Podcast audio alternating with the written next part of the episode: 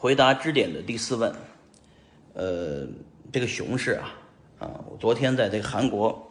大会上，我也聊了一下我的态度，我的感，我的这种感觉啊，我的意思是呢，熊市就别大家就别投资了，呃，因为这个熊市啊，呃，还会有一年半的时间。为什么我算出来是一年半呢？我给大家解释一下，因为比特币是每四年减半一次。产量会减半，减半每四年减半，等到零点的时候都会来一次十倍以上的暴涨。历史总是不停的重演啊，呃，今年已经是呃上次减半到现在已经过了两年半的时间了，还有一年半的时间，比特币进入下一次减半周期，那比特币就会涨啊。呃，比特币涨，其他的山寨币才会涨，其他应用也会才爆发。但是整个数字货币生态里边。出现了一种什么格局呢？就是，呃，就是我这种的特例是比较少的，就是我这种的，呃，个人投资人啊，呃，就是我不融资啊，我不当不融资 LP 的钱啊，我也不组织自己的机构，然后我就是个人投资人，我想投就投，不想投我就不投了。那从去年我投了一百多个项目啊，到今年呢就一个项目都没投。今年最多参最最主要的参与项目的方式就是站个台当个顾问出出主意，因为我不想投项目啊。我建议大家也别投项目，这个可能项目方都不爱听啊。但实际我给大家投资人的建议是少投项目啊。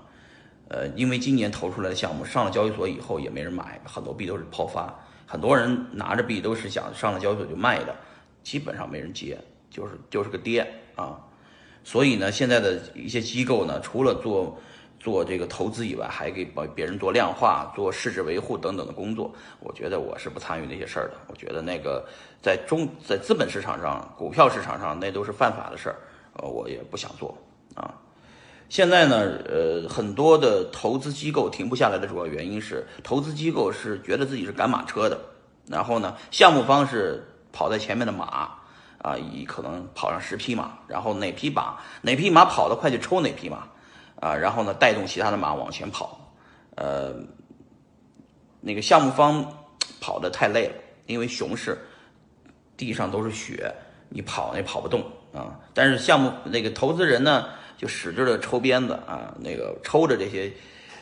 就是项目方往前跑，但是也跑的会跑到累死的，也也跑不出什么，跑不出多少公里去。但是呢，真正的坐在马车里边的投资人啊，就是这些 LP 们，这些大老板们啊，就是出钱的人，出钱给机构的人啊，就机构的这些啊出资人方鼎啊，他们这些人呢，LP 的人呢，他们坐在后面也在不停的催促这个马夫、这个车夫啊，赶紧往前推。所以说，呃，这个大家一起承担的这个风险，因为 LP 出钱了啊。GP 呢，坐在马车外边，顶着风寒，是吧？抽着鞭子给那个项目方，项目方呢使劲儿往前冲，是吧？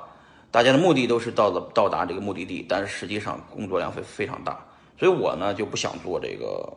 做这个马夫，我也不想募资募这个投资人的钱啊，所以我就做我自己就行了。这样的话，我就能比较自由。